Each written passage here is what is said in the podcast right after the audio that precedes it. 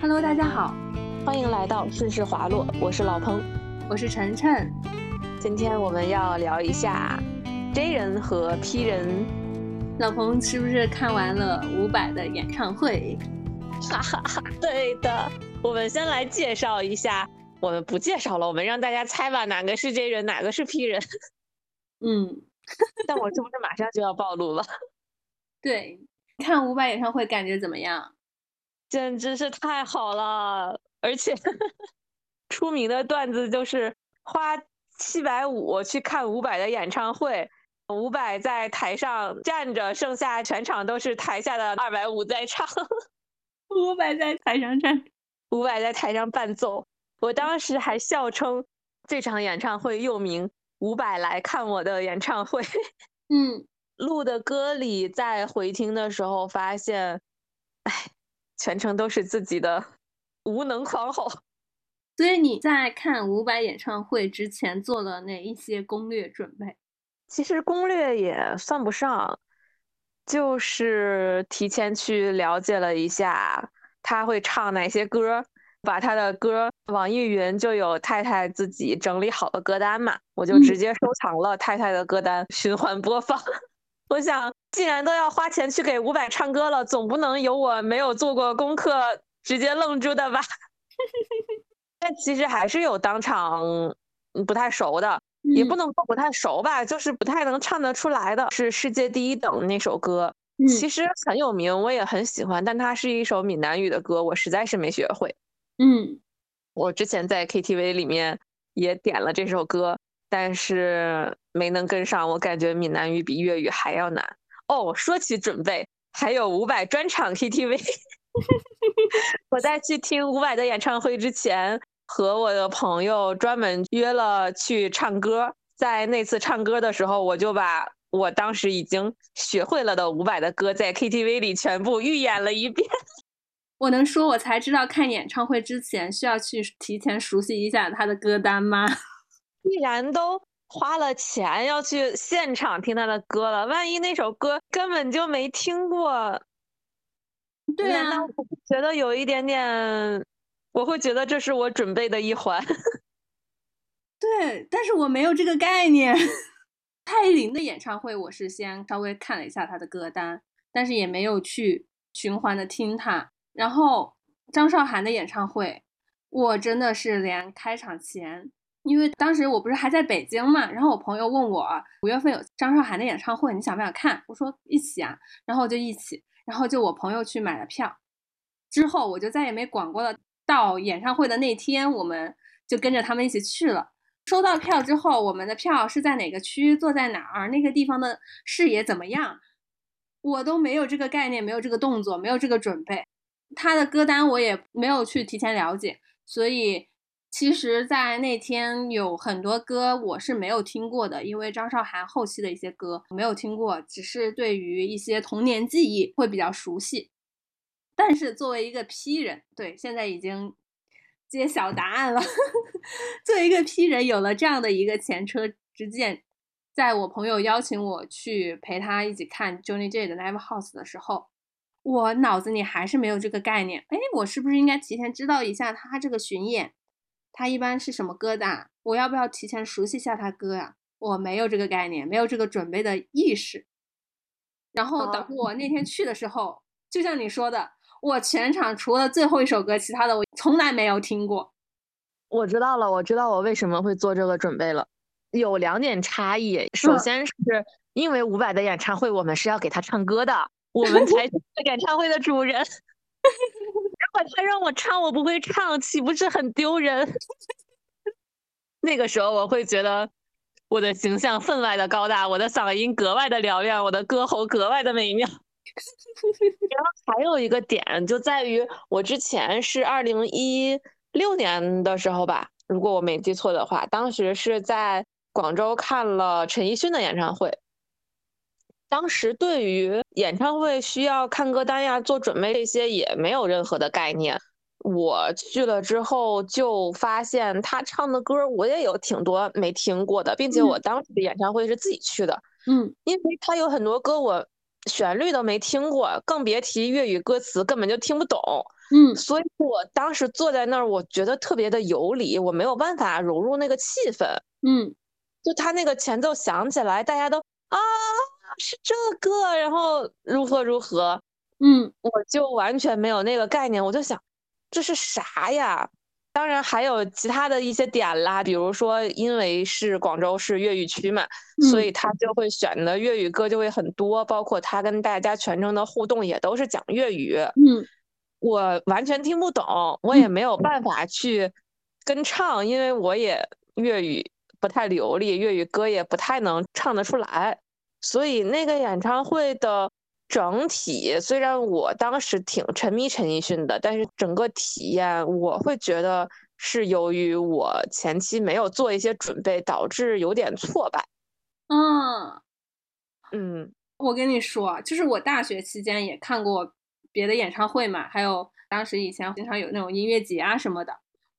其实我从大学期间我就不会有这个概念，我应该去看歌单，去做一个演唱会的攻略，以便自己很好的去享受、熟悉这场演出。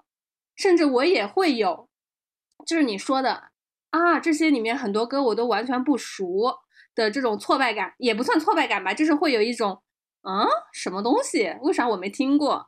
有一些不太融入这个气氛的感觉。但是。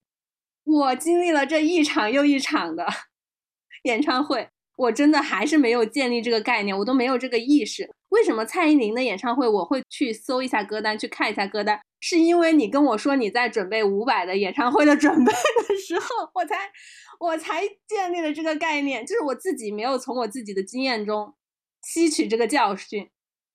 那你做了准备之后，会觉得和不准备在体验上是会有差异的吗？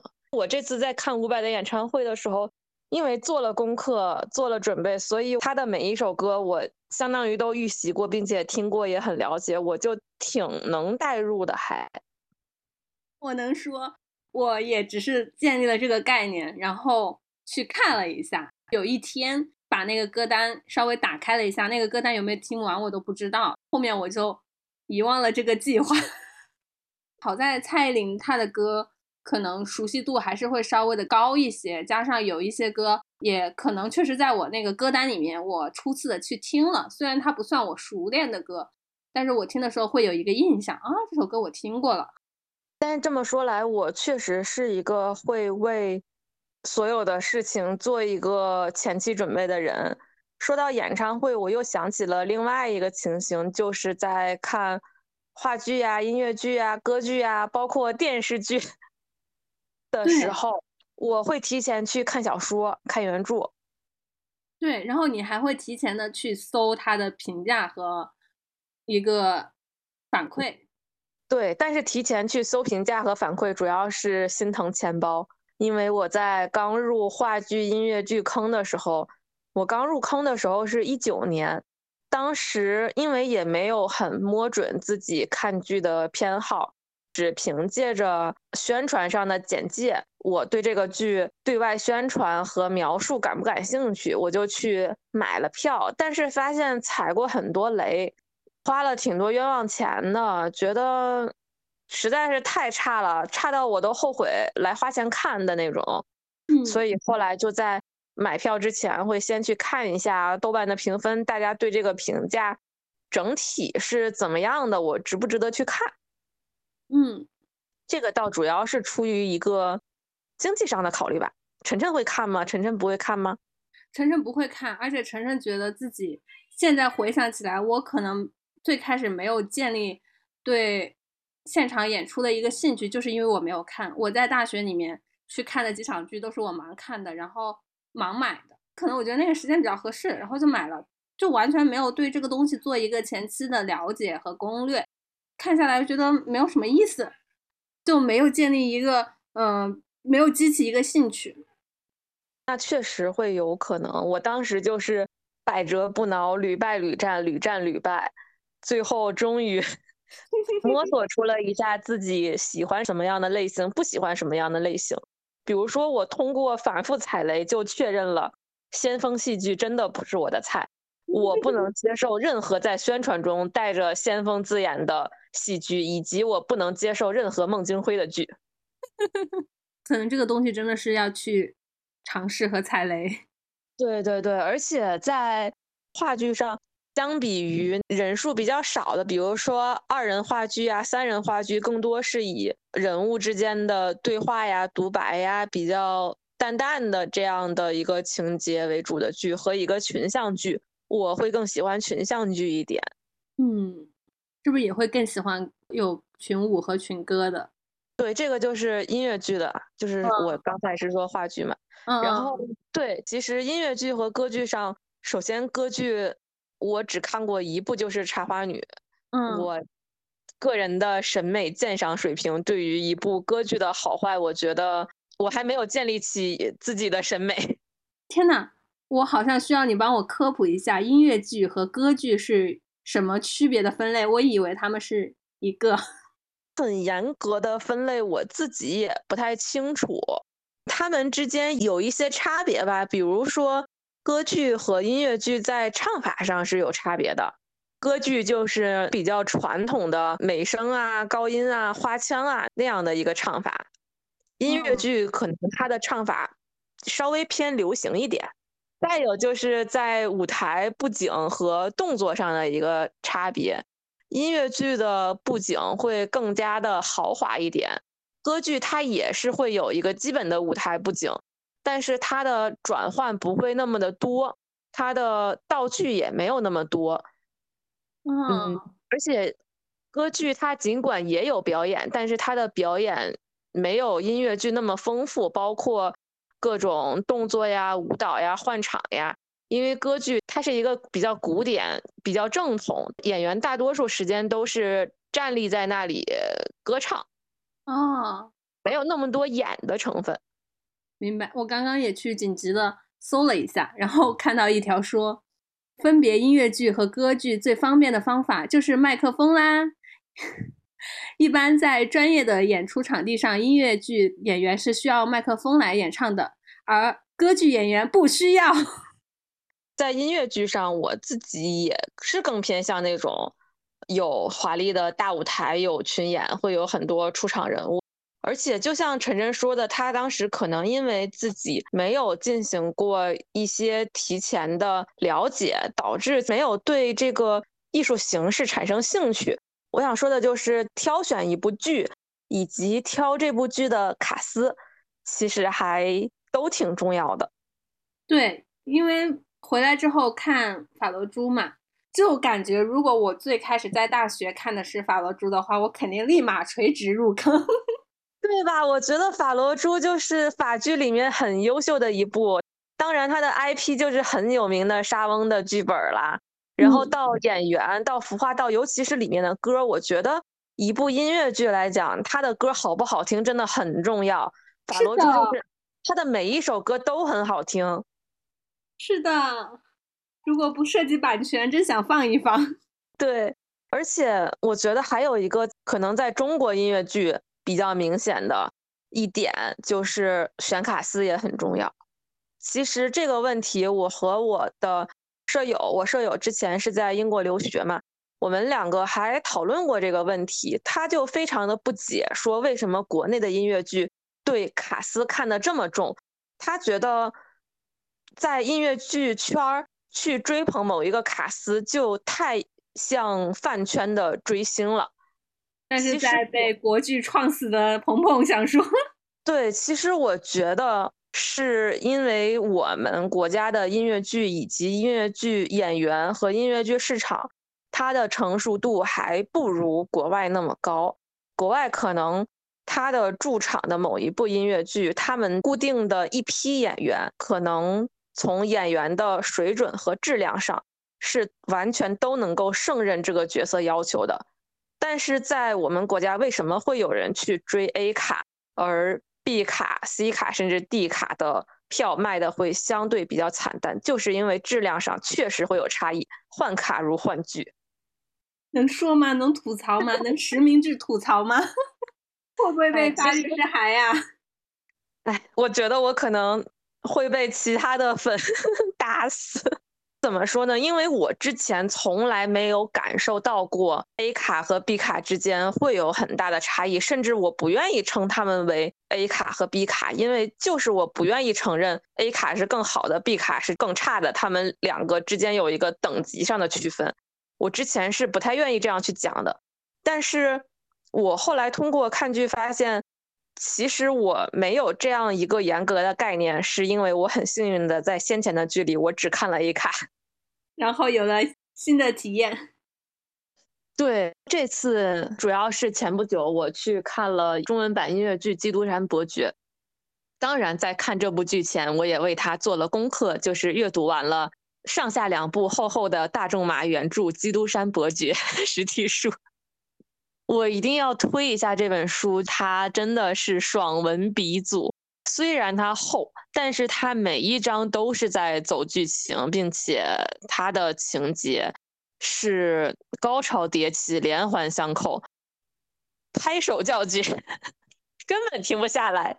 但是更具体的可能就不太适合在本期展开讲啦。总之，原著是一部非常优秀的小说。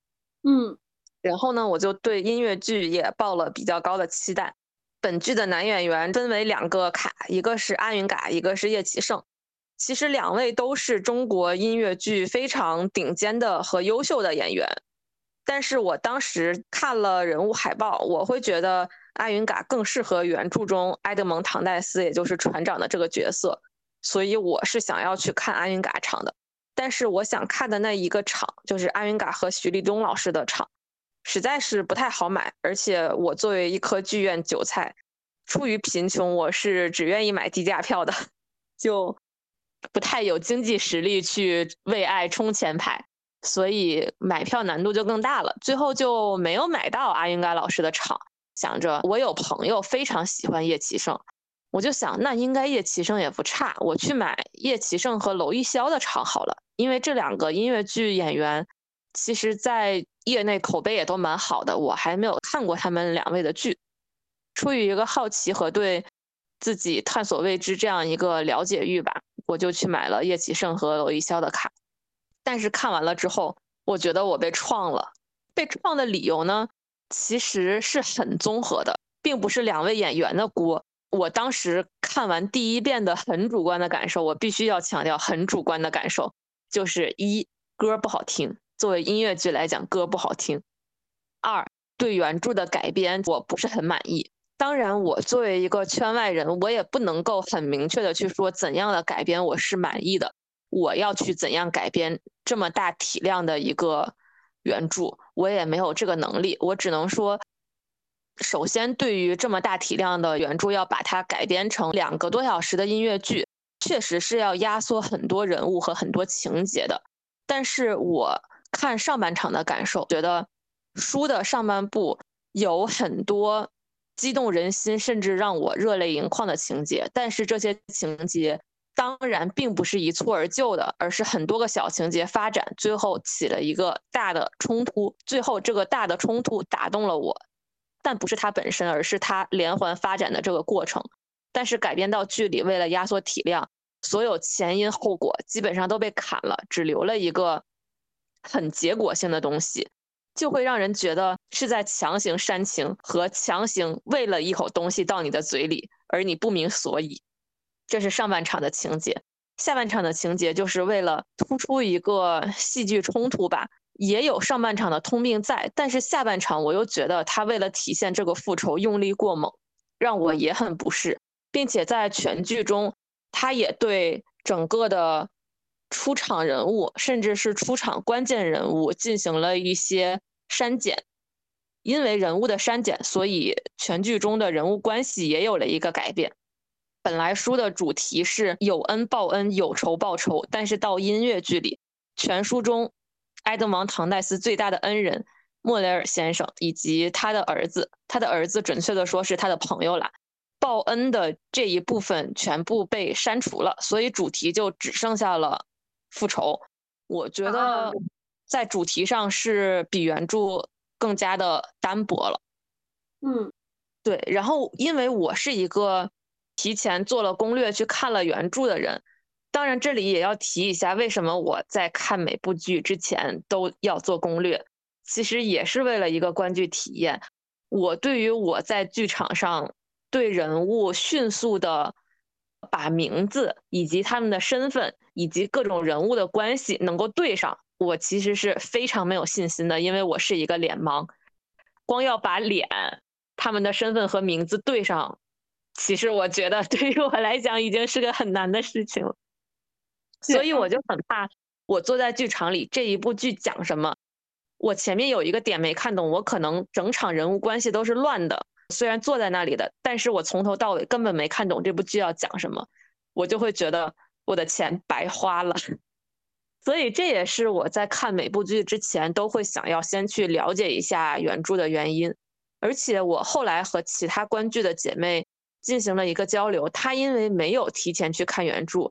而且因为人物比较多，改编的又很松散，所以导致她在下半场很多人物关系和情节都没有理解。嗯，对，所以就插播一下，这个也是本 J 人每次都要做一下准备的原因。但是我觉得看剧其实还是挺有必要，如果不去看原剧的话，也可以提前去看看 B 站里的其他版本，比如说《法兰珠》，我也是提前做过预习的。你真棒！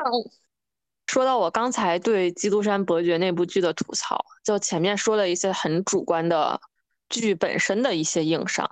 那么说到演员上，其实我觉得这不是演员的锅，而是选角的锅。当然，以下真的是我个人很主观的想法，如果有粉丝听到，请不要骂我。我个人觉得叶奇胜和这部剧的主角的形象其实没有那么的贴合，就仅仅是从外形上。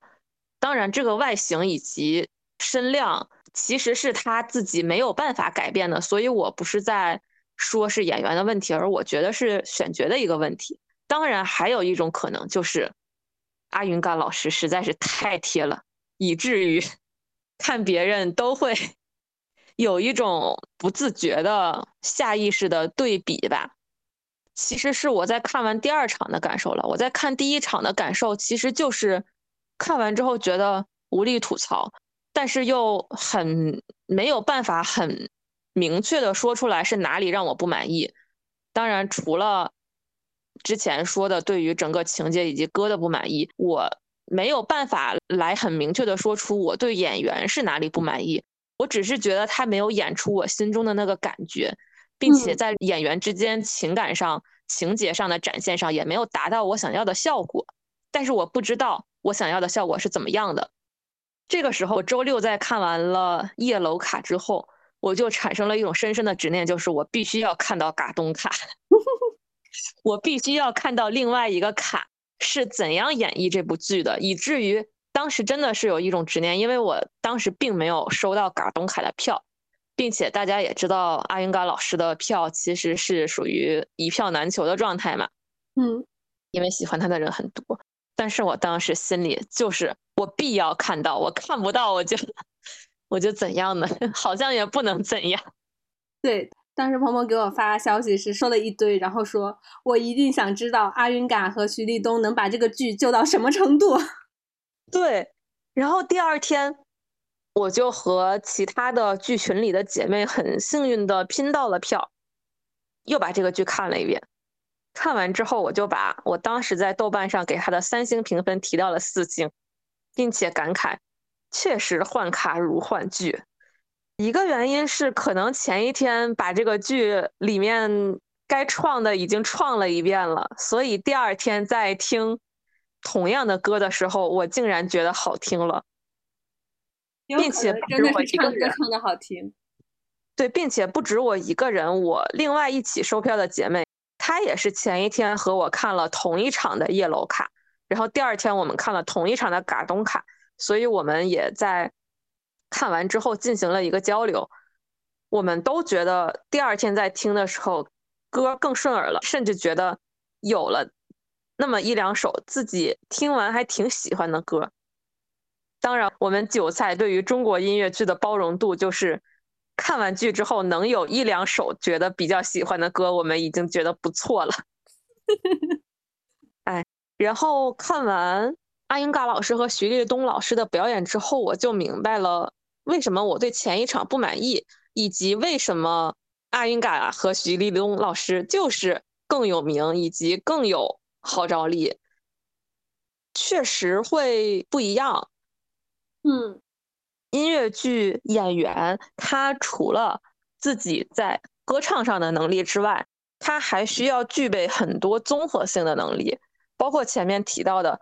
他的整体的外形和角色是否匹配，以及他的演技是否好，演技也真的很重要。再其次，作为一部有歌舞元素的音乐剧，他的舞蹈功底行不行？以及他除了唱歌之外，他还有要讲台词的部分，他的台词功底行不行？嗯，以上这些，然后我就觉得，啊。再看的这两位老师简直就是六边形战士，面面俱到。他们从唱功我就不说了，因为前一天看的卡他们在演唱上其实也没有什么问题。我觉得有问题的是在哪里呢？就是前一场两个人没有任何的 CP 的感觉。他们之前在开场的时候是有一段恋爱戏的，但是我从他们两个的表演中没有看到任何对对方有。情意流露的地方，或者说是他们那种情意流露是像在完成 恋爱 KPI，有点生硬。这第二天，阿云嘎老师和徐立东老师他们两个的眼神戏以及动作戏是真的很甜，而且我确实也感受到了不同老师对于同样的一个剧，他在小细节上或者自己的演出习惯上是会有改动的。我感觉在第二场的时候，两位老师应该是加了一些自己的动作，以及就很小的男女在恋爱之间的一些细节，嗯，以及各种眼神和神态上的差异吧。我当时是全程姨母笑咧嘴，拿着望远镜看完了两人谈恋爱，我是有被甜到，并且两位老师应该他们。因为阿云嘎老师，我知道他是有舞蹈功底的嘛。然后徐立东老师之前我了解的不多，我只知道他非常的优秀。他们两个就跳舞跳的也很自然，也很欢快，并且两个人在快活的翻跟斗，我真的是震惊到了，有一点点像。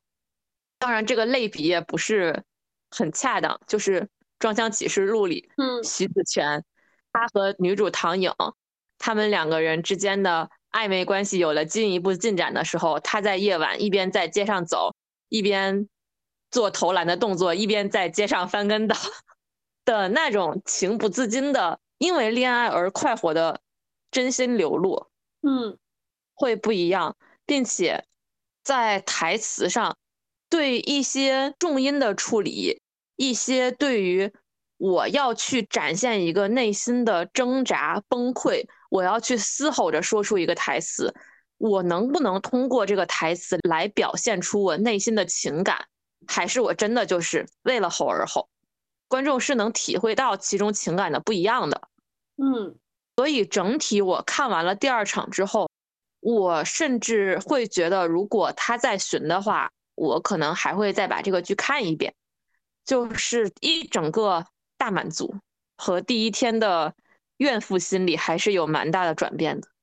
后来我和喜欢叶启胜的朋友也聊过，他也说觉得其实也没有那么的贴这个角色，他比较适合演无忧无虑的富家公子，心里可能有一点点小偏执、小阴暗，比如说道林格雷的画像那部剧那样。当然那部剧我还没有看过，我的朋友是通过那部剧垂直入坑了叶启胜老师。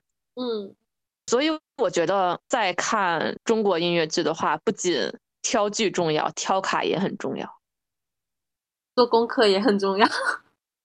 对，包括我之前我也没有看过《永不消失的电波》这部剧的其他卡司，我很幸运的看过这部剧两遍，但是两遍都是朱洁静老师和王家俊老师，也就是 A 卡的。因为这部剧实在是太火了，所以他现在应该是出了不止 A、B 两个卡，应该是出了四轮卡司，甚至于更多。嗯，当然，因为这部剧本身就很优秀，所以在情节上以及在编舞上它无可指摘。但是对于 B、C、D 卡，我在小红书上也有刷到过大家的一些评价，整体上就是演员的年龄以及演员的表演能不能体现出那种坚定感和沧桑感，还是演员他本身就是一个比较幼态的、比较稚嫩的，可能不是那么贴主角的一个演员。如果不是的话，那么观众的代入感其实是会有点差的。嗯，并且这种 A 角 B 角主要针对的就是主演嘛，嗯，主演的戏份都会很多。天呐，我们明明是在聊 P 人和 J 人，为什么变成了我的疯狂输出？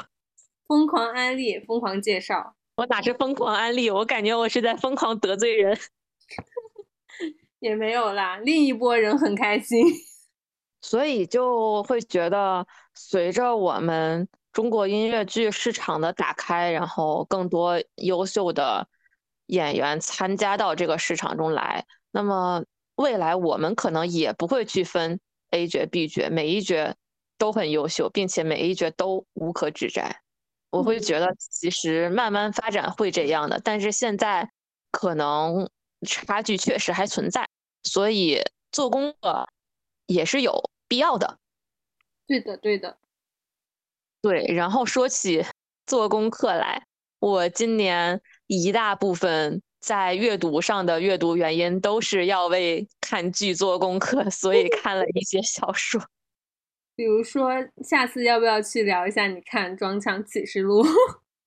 可以，但是我后来《装腔启示录》那部剧，我就只看了三集，因为后面要会员了。对，因为没有会员，所以后面就没看。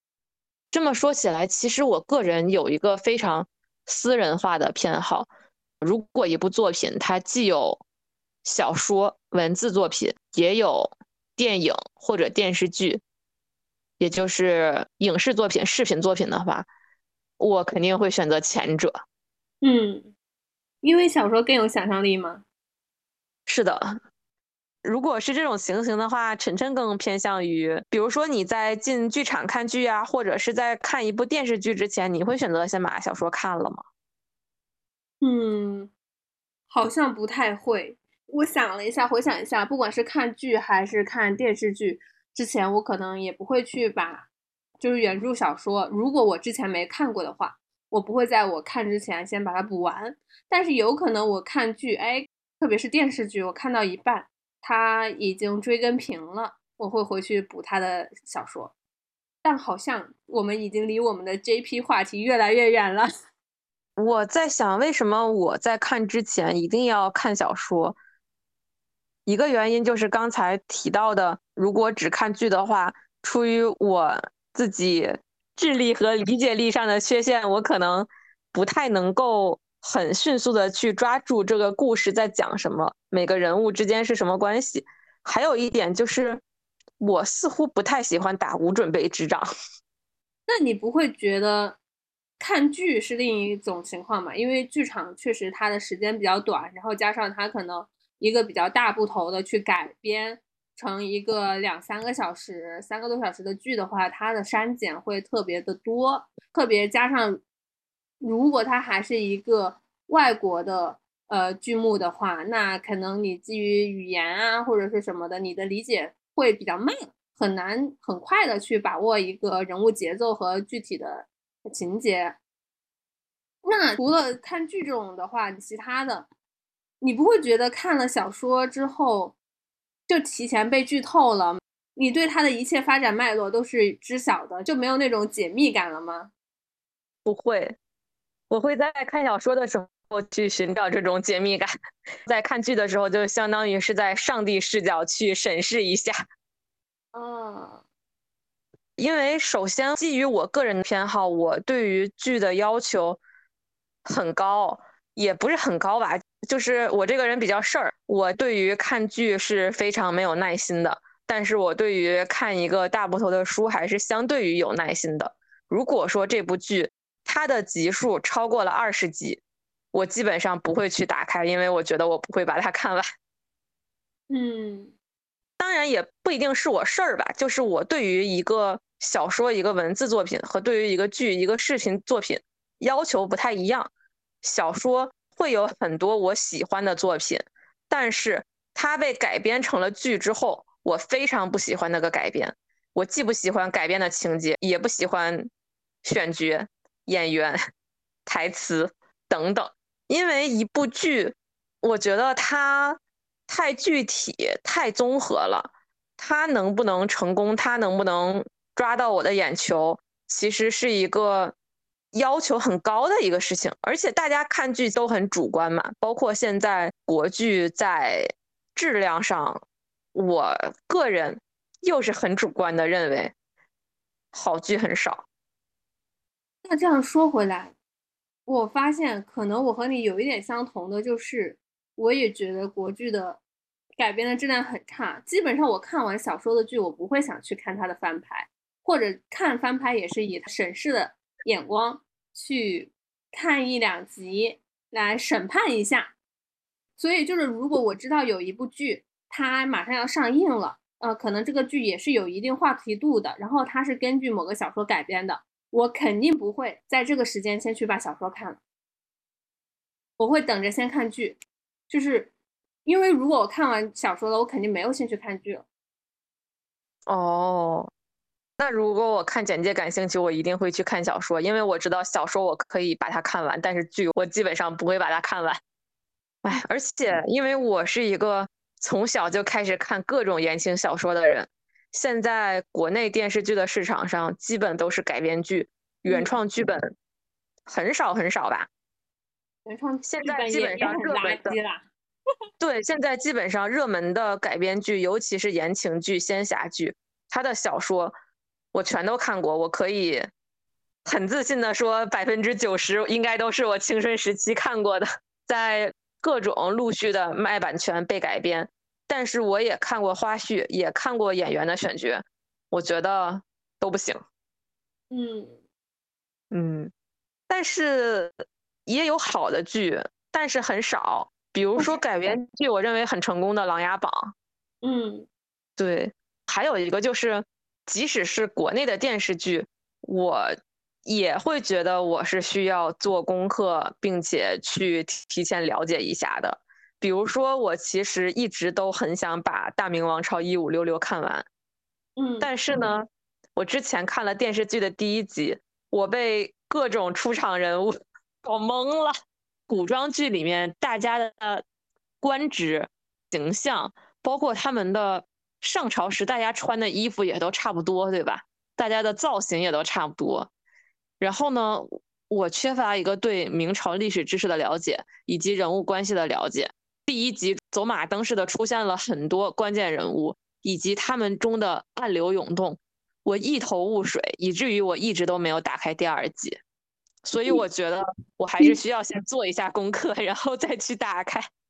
你对剧的耐心就是只有一集，一集四十分钟很长的。如果这四十分钟我什么都没有看懂的话，我能够明白那部剧是一部好剧，而我没有看懂，问题是出在了我身上。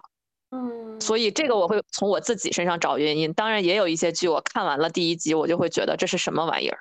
嗯嗯嗯，那就不是我的问题了，这部剧就弃了。嗯，但是像《大明王朝》这种剧，你看第一集，你知道它其实是个好剧呀，而且后面肯定很精彩。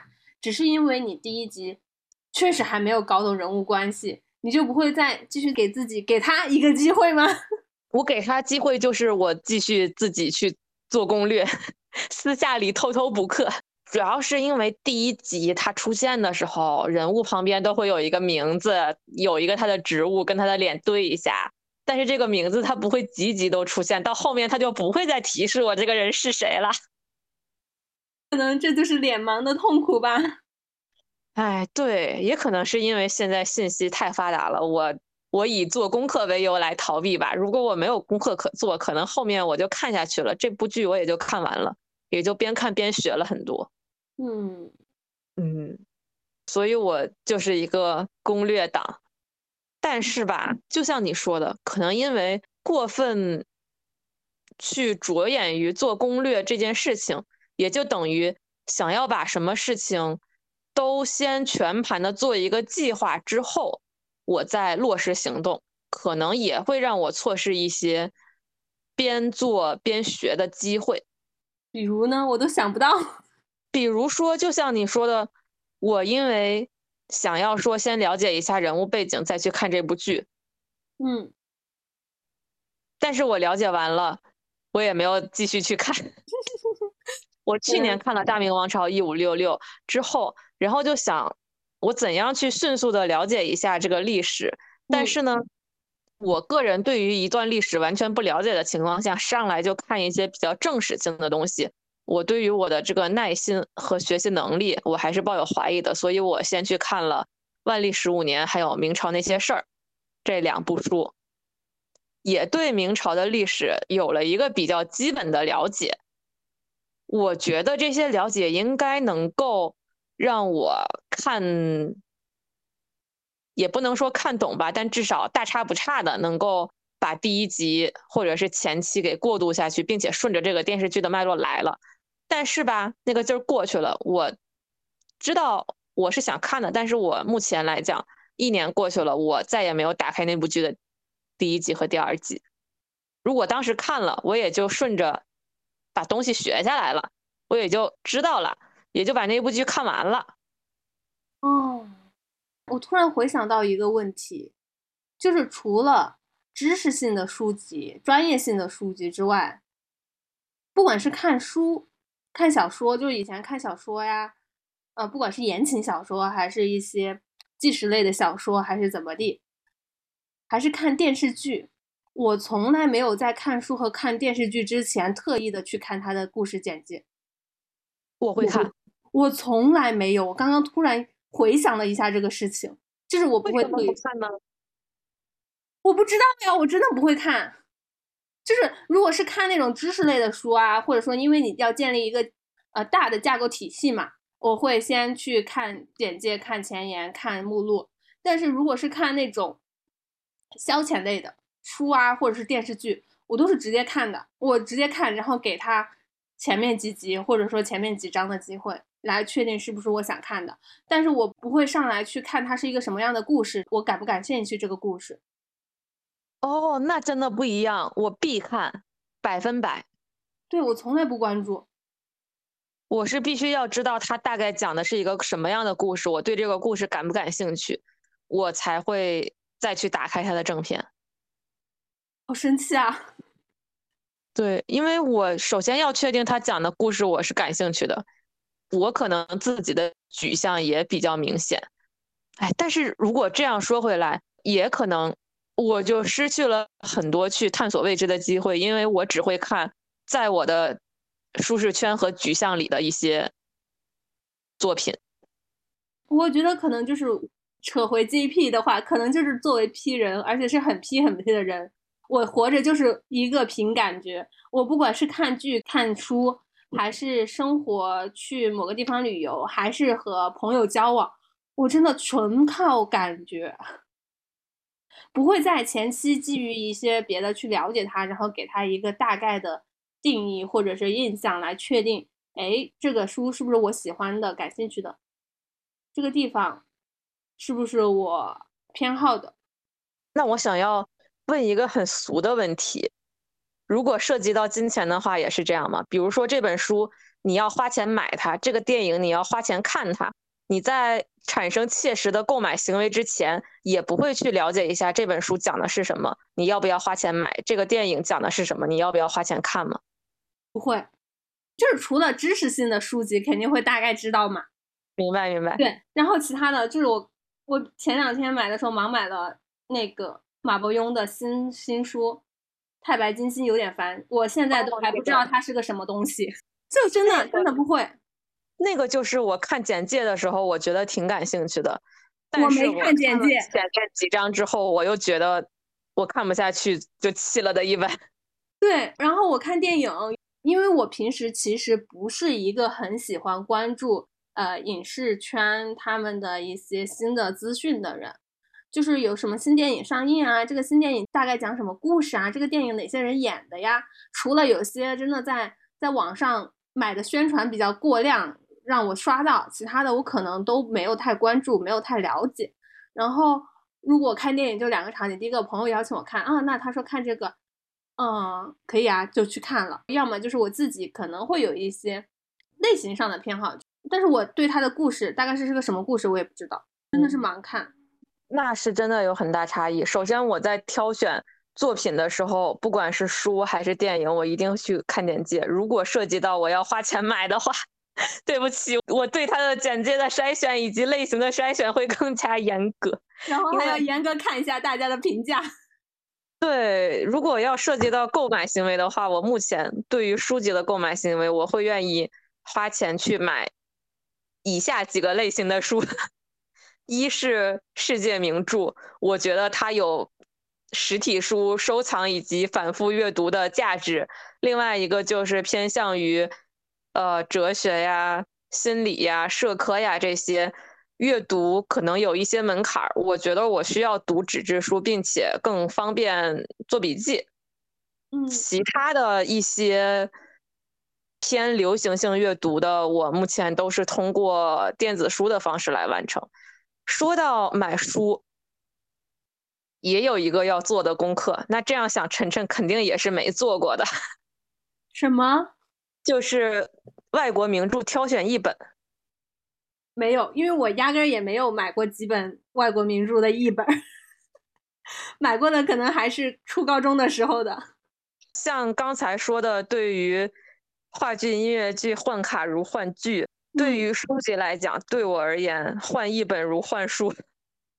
嗯，这个我大概知道，我大概知道，但是我没有去做过过多的功课，但是这个事我知道。对我个人的感受，其实也还挺明显的，所以在买书之前是一定会关注一下译本，包括也会关注一下出版社以及书的装帧、书的用纸等等方面。嗯，但还是译本是对于我来讲是最重要的。但这样说回来，可能有的时候做功课其实还是挺有必要的。就我回想起前一段时间。不是跟你说吗？非常批的时刻，就是因为加班加的很烦躁，非常临时的喊了朋友出来，就是走一走，然后就出来之后毫无目的的开车开了会儿，就说去看电影，然后就随便选了个电影，然后就被撞的很厉害。但是看了周冬雨他们那部文艺片，我知道有这部剧，但是我对他的一个导演啊，我甚至连他导演是谁拍的我都没有去了解，然后对他的导演啊、风格啊，还有故事的大概的一个。梗概啊，完全没有了解，就是直接进去，然后被创的很厉害。那我突然想到，在北京的时候，咱俩是不是没有这样很激情的看电影的行为？好像之前我们两个一起看电影，是我找的吗？还是你找了之后我去检索了一下，我觉得可以，我们才一起去看的。嗯，因为我们俩去在北京一起看的电影也不多，应该大部分都是属于你去。有了一个攻略之后，哎，其实有一些信息我是会主动去收集的，也有一些就是我会被动摄入的。比如说我在豆瓣上会通过，嗯，豆瓣当时有认识和接触到的一些爱好比较相同的朋友，大家可能都比较喜欢阅读、看电影或看话剧，大家在。看完之后也会写一个评价，会进行一个评分，以及写一些自己对这部剧的这本书的一个感慨。包括大家也可以通过豆瓣来标记一下自己想读的书。我在刷首页的时候，就一定的、必然的、当然的会刷到他们对于某一本书的评论是什么，他们想看什么电影。点进去之后，就会出现这个东西的简介。我没有办法做到不看它，我看了就会留下印象。明白，了解。但是这些印象其实也挺主观的吧？比如说有一部剧，当时我记得在豆瓣的评分应该是七点六左右吧。其实这么看来，评分并没有很高，并且大家的评价也都一般。但是我有一个朋友。看完了之后跟我说那部剧非常惊艳，并且我和那个朋友的观剧品味是很类似的，所以就会觉得光靠自己的这样一些做功课呀、评价体系呀，当然少了很多被创的可能性，但是也少了一些探索新奇的可能性。可能也是，但是还是少被创一点比较好。其实是的，因为剧反复都会演，少创一次就能省点钱。听说这个剧很好，哦，你下次再看嘛。对，你说着我就立马打开我的豆瓣去给燃冬打个差评。你的差评会拯救很多刷到你首页以及评论的人。嗯，也不一定吧。我觉得大家。可能还是会有一些文艺青年会比较不能这样去说。我其实早些年也会，我是一个会为文艺片买单的人。他的低分不仅仅是文艺片的问题，他就是那种为了文艺而去文艺，为了故弄玄虚而弄玄虚，为了去埋一个好像有隐喻的梗去埋一个有隐喻的梗，无病呻吟。对，哎，那真的很无聊。那回到。虽然我们一直在偏离话题，但是让我们拉回 JP。我觉得 J 和 P 之间最大的一个区别是不是在旅行计划上？对，除了我们刚才提到的一些在日常的观剧上呀、阅读上呀、看电影上会不会提前做功课的问题，还有一个就是在旅行上会不会进行一个提前的规划。我和晨晨很大的一个区别就是，晨晨是真的。非常非常自由的一个人，一两个月之前，他跟我说敲定了国庆的行程，并且已经买了机票要去看海。我当时就说：“哎，你们要去哪儿啊？”他说：“去哪儿还没定。”啊，不是定了，定了，我们要去海南，但是具体具体去哪儿？对，就是已经买了去海南的机票，但是具体的行程是什么？现在定了吗？没有。我们现在定了的也有且仅有去哪天飞机去，回哪天飞机回来。我觉得我们很有可能到了海南都没有一个行程安排。那住宿呢？我们第一天的住宿定了，然后后面的住宿是因为直接住我朋友家。哦，对，所以住宿是定了的。其实我如果去旅游的话，这次是因为住朋友家嘛。其他的旅游行程的话，我的一般也就是定完大体的行程安排，就比如说我这几天在哪，这几天在哪，之后订完机票之后，我会先把酒店定了，酒店订完之后就没有然后了。但我觉得你这样就是一个特别抓大放小的策略，非常的正确、准确、高效。我想问一下，鹏鹏是不是在？做酒店规划的时候，会考虑你的行程的景点的安排，然后做个攻略之后订酒店。我会，我基本上，除非是一天去几个地方，啊，但是一天去几个地方也只是每个地方按照我的这个逻辑去进行。我基本上就是直接去看最热门、大家最常住的那个地方。我会觉得在那儿应该去哪都挺方便的，我就先定在这儿。其实也没有什么毛病，因为我在看完了自己想去的景点之后，最后选择的住的地方，其实和你的结果，我觉得没有什么差别。但是我还挺喜欢和 J 人朋友出去旅游的。我是属于那种我自己真的很难做一个很全面的规划，我的旅游攻略只会到我知道这个地方有哪几个景点，有名的、不有名的，大概是哪几个景点，然后这几个景点里面有哪几个景点是我。一定想去的，然后其他的都是属于我会看情况，能去就去，不能我就放掉，就是会这样的一个做一个规划。所以我一般如果和 J 人朋友出去旅游，我会让他去做攻略，我就舞蹈跟就好。如果是我自己，我因为我也有几次是自己单独去旅行，我自己去，我是会我的旅游随性到什么程度，就是我早上可能。也不会给自己定一个早起的 KPI，然后什么时候起来就什么时候，然后去我那天最想去的那个景点。去完那个景点之后，我再就近的当场去搜，哎，这个景点附近还什么景点可以去逛一逛？我不行，对我是这样的，我会很焦虑。我是必须要做出一个行程表，我后面可以不遵守，但是我一定要先了解这个地方有什么景点，大概这些景点都在什么位置，我要按怎样的顺序去走。嗯，包括我要在这个景点附近有哪些吃饭的地方，我是都会先安排一下的。比如说我们在去大连之前，我就先看了一下大连景点的分布以及想要去的大连的美食的分布，然后去做了一个相当于不走回头路的规划。我们当天就按照那个规划走了下来。对啊，我觉得你这样很棒，体验很好。但是我自己做不到规划。我当时也是和一个 P 人吧，对嗯 P 人，我们两个去的，他就直接放弃了。我就做了一个规划给他，他也没有让我去解释这个规划，比如说为什么上午在这里，下午在那里。我们不会，不会，我对们我们两个人不会的。碰面了之后，我跟他说，因为这个东西在大连市的在西边一点，然后我们是这些景点，相当于是从西往东一路走过去，最后回到我们住的地方。他就哦，我们大概这样碰了一下，就开始了。嗯，我会说，对于我们 P 人来说，我也不需要你解释。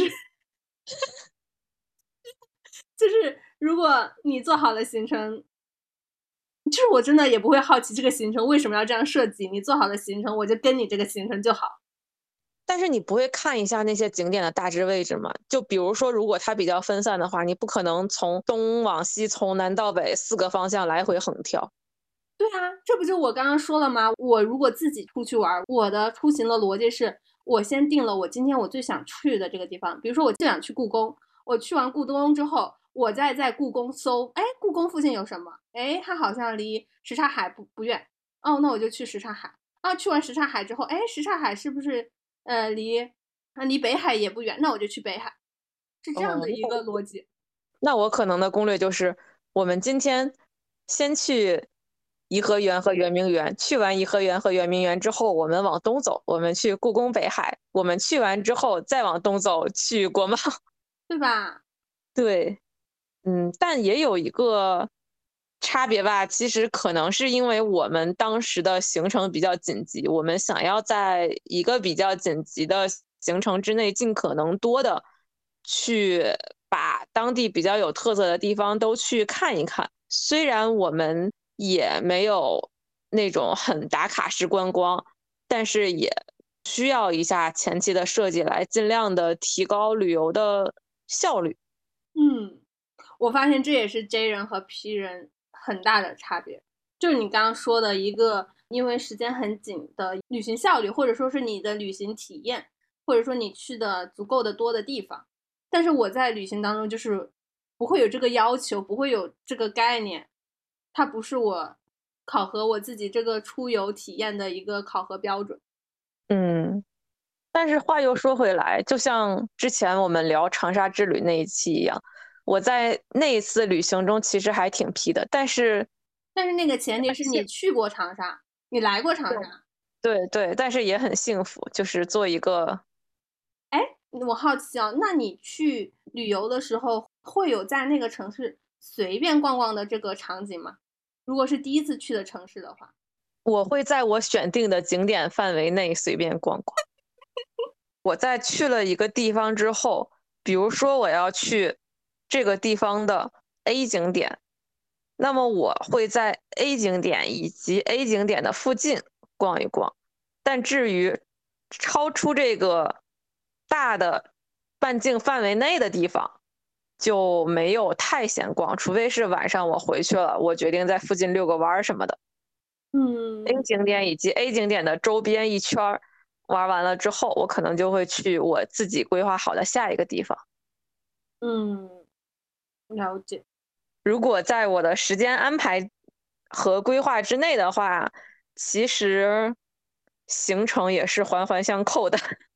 对，是的，对，所以基本上不会发生，比如说我规划好了，我上午要去两个地方，但是呢，我去完了第一个地方，就在附近走一走，比如说找个咖啡店喝了一上午咖啡，第二个地方我就不去了，除非是第二个地方我了解到它有什么雷，我不值得去了，或者是我当天就是突然有一种十分不想去的心情，但很少，嗯，基本上没有发生过这么随心所欲的时候。嗯，了解了解。我发现我自己一个人出去旅游的话，就太随意了。我会去很多我最开始完全没有想过要去，我在攻略上也没有去攻略过，甚至我在当地也没有去查。就是我不会说，哎，我今天查一下我这附近去哪个景点。我有的时候就莫名其妙，我就在这附近转转，在这走走，或者就是我还挺喜欢在陌生的城市去它的那个不是景点的大街小巷随便走走的。这样我又突然想到了一个攻略时刻，就是我在一个城市随便走的话，如果说你看到了一家店，它的装潢很符合你的审美。嗯，你会直接进去吗？我会。如果说是餐馆的话，我也会。我会掏出手机先看大众点评。我知道你会。对我，其实我有可能会在出行前去看大众点评，哎，看看有什么想吃的，直奔这家店，这是我会去做的一个攻略。但是如果我走在路上，哎，我就。走了，感觉这家店很适合我，我想去体验一下的话，我可能就脑子里就忘记了攻略这个事情了。我可能就这家店挺适合我，哎呦，看一下他家评分行不行？但是我会把这个评分的底线放低一点。嗯嗯，对，但是会会看。明白明白。我发现了，只要涉及到要我花钱的事情，我都很谨慎。都会注意一下，要让自己这个钱花到值，立刻开始攻略。其实我感觉不能说 P 人他就是那么 P，是随性，纯粹我觉得就是懒，真的就是懒，懒得去去去搜集信息和去整理一个信息。我觉得不是啊，就是随性。他其实应该不是懒，因为你在你 P 的过程中。你没有感受到自己因为自己的懒或者自己不愿收集信息，而让自己受到了委屈。你在这个过程中你是享受到的，你没有因为这样而破坏了自己的行程，从而对自己形成了一个责备。嗯，对，所以应该不是懒。哦，那你这样说真的不会。我如果没有做一个行程安排，我随意去开启了一套行程，比如说我在一个陌生城市。